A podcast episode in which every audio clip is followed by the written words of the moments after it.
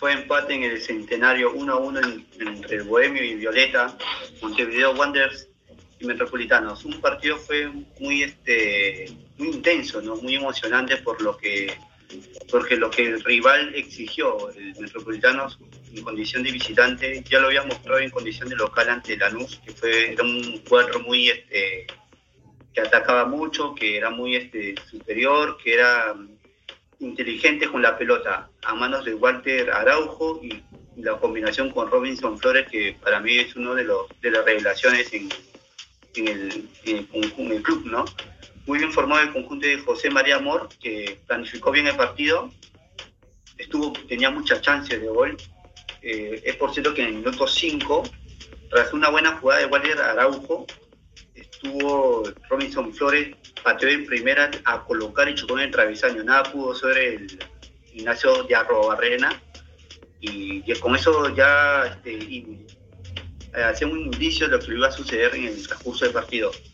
Ya en el minuto 28, tras una buena jugada de Jeffrey Vargas, que falla un mano a mano ante Ignacio de Arrobarrena, que ya se estaba convirtiendo en el capo del partido, y fue así, ¿no? Porque sacó varias.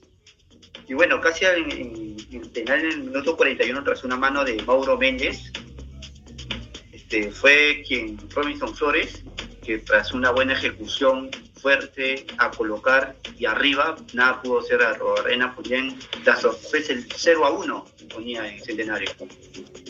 Sacó Wanderers, eh, seguía con su juego normal, un Wanderers muy tímido, muy cauto, muy este, confundido, un Daniel Carreño muy molesto, por cierto, y casi finalizando la primera parte, metió el empate gracias a un gran pase largo de Juan Acosta, el ex Peñarol, y Mauro Méndez se llevó al arquero Giancarlo Chaboni y puso la paridad. Una paridad que para mí, desde mi punto de vista, fue injusta, ¿no? Porque Metropolitano fue un poco más, era más este, superior y gracias a su velocidad y a su juego táctico era mucho mejor. Ya en el segundo, en los segundos, en el segundo tiempo, Daniel Carreño hizo algunas modificaciones, sacó este a, Cristian Bravo, que por lesión, y a Emiliano Telechea, que no estuvo un gran partido. Sin embargo, esos cambios no eran, este, no, le ayudaban mucho, no entraban en la en función a lo que él le había pedido. Y Metropolitano seguía atacando y estuvo casi en el, el, segundo Marco Bustillo, que falló el mano a mano ante de que revelar este, fue la figura del partido.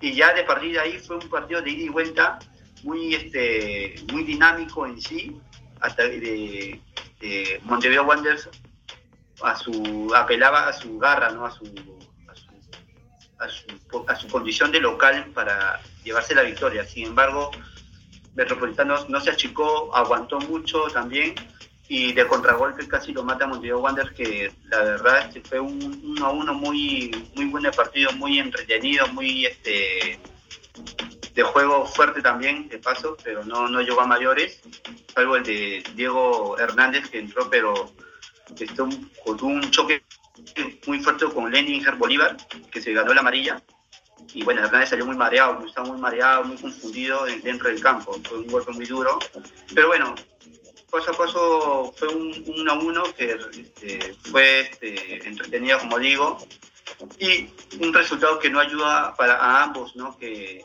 la verdad tienen, tienen que ganar porque, y sumar, porque el grupo que tienen en sí con Lanús y con Barcelona es muy difícil de acceder, ya que pasa uno.